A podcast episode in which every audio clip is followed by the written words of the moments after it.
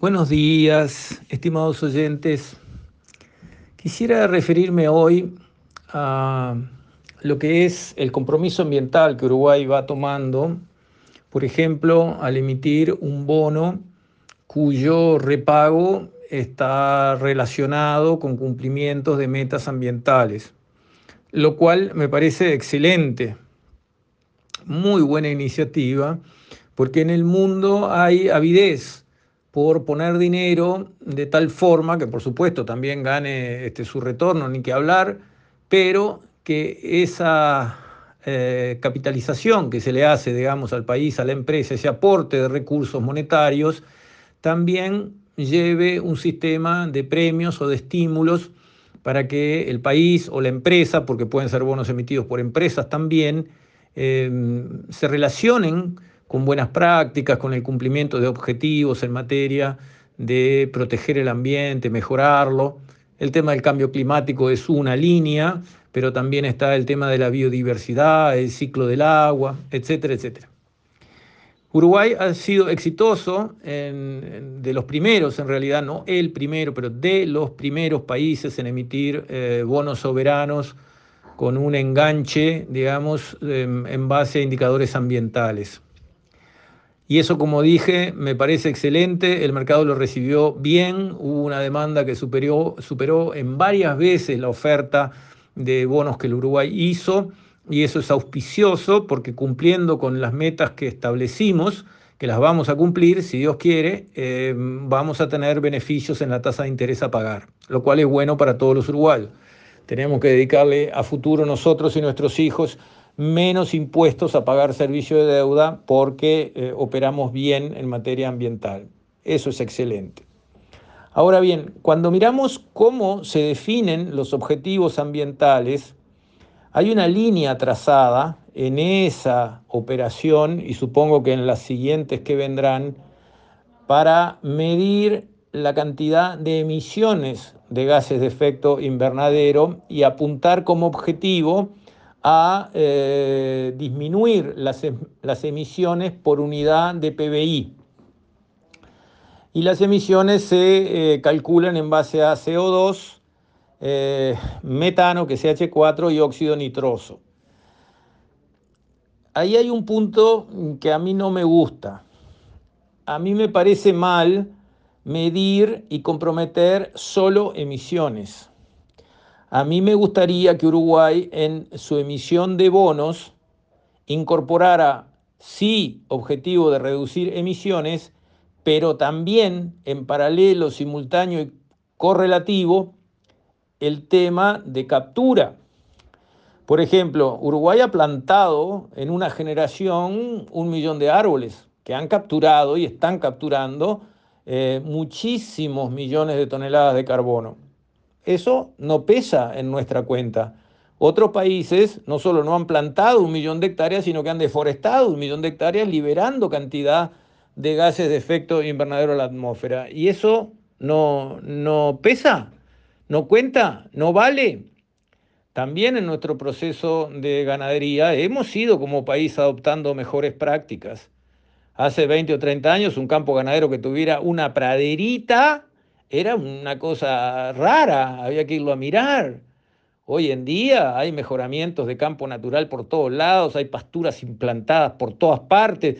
¿Qué establecimiento del Uruguay no tiene absolutamente nada de nada de nada mejorado? Y bueno, pasturas mejoradas, sean sobre campo natural o directamente pasturas implantadas mejoradas, ya se sabe que a mejor forraje que come el rumiante, menos emisión eh, de gases de efecto invernadero. Y eso tampoco cuenta. Eso no está en lo que nosotros le ofrecemos a nuestros inversores, que lo que quieren es sentirse bien por poner la plata en un país que hace las cosas bien. Bueno, nosotros hacemos las cosas bien. Las hacemos mejor que solo bajar emisiones, porque también fijamos y bajamos emisiones por muchos mecanismos.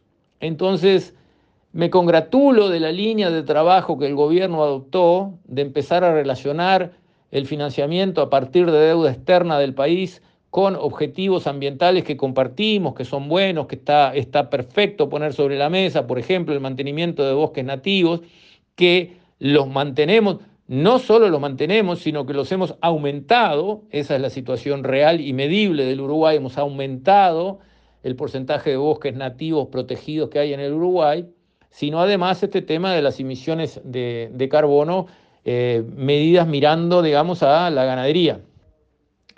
Creo que hay que afinar, hay que mejorar. El tema de la fijación de carbono por las forestaciones es muy importante también. Por ejemplo, Estados Unidos, eh, cuando se hizo, digamos, todo el esfuerzo eh, a nivel de los acuerdos de París, no participó no quiso asociarse a ese emprendimiento, a, ese acuerdo internacional. ¿Por qué? Porque se había establecido que los montes se consideraban buenos para fijar carbono y se tomaba en cuenta su aporte a la captura de carbono en los plantados a partir, creo que, del 89. Y Estados Unidos había tenido una gran política forestadora plantando millones y millones y millones de hectáreas de los 60 a los 80. Entonces, todos los bosques de Estados Unidos, que eran millones de hectáreas, que fijaban millones de toneladas de carbono, no entraban en la cuenta. Todas las emisiones de Estados Unidos, todas entraban en la cuenta, pero su capacidad de capturar en base a sus forestaciones, que ahí estaban creciendo y capturando, no entraban en la cuenta. Y eso dijo, pero pará, somos los hijos de la pavota, ¿por qué vamos a entrar en este corral de ramas? Y por eso Estados Unidos no acompañó en el origen los acuerdos este, que se buscaron cuando el tema del cambio climático empezó a ser un asunto serio para resolver entre todos. Bueno, en el caso uruguayo es parecido. No podemos medir emisiones de vacunos, sino medir captura de la ganadería a pasto y no medir este, captura de la forestación, por ejemplo. ¿Por qué lo hacemos así? ¿Por qué nos concentramos en tratar de emitir menos, que es más difícil, y no mostrar en cuánto estamos compensando por las buenas prácticas que llevamos adelante. Es un comentario y una sugerencia para que, digamos, en, futuras emisiones de bonos se abandone la medición de emisiones sola y se vaya a un neto. Cuánto emito y ojalá que las emisiones bajen y cuánto capturo y ojalá que las capturas suban. Pero miremos los dos y tomemos compromisos sobre la evolución de los dos para que cada vez capturemos un neto, un superávit entre lo que capturamos y lo que emitimos mayor. O sea, para que nos vayamos transformando como país en una solución al problema ambiental, dejando de ser, que creo que no lo somos, una parte del problema ambiental. Entre nuestras energías renovables, que hacen que quememos muchísimo menos petróleo o nada, para generar electricidad, cosa que la mayoría de los otros países no están ni cerca en eso, nuestras forestaciones nuevas, nuestras mejores prácticas ganaderas, nosotros somos una parte de la solución del problema ambiental, no de la creación del problema ambiental. Y eso lo tenemos que hacer valer en tasas de interés bonificadas en la emisión de nuestros bonos a futuro. Con esto, estimados oyentes, me despido. Hasta la próxima, si Dios quiere.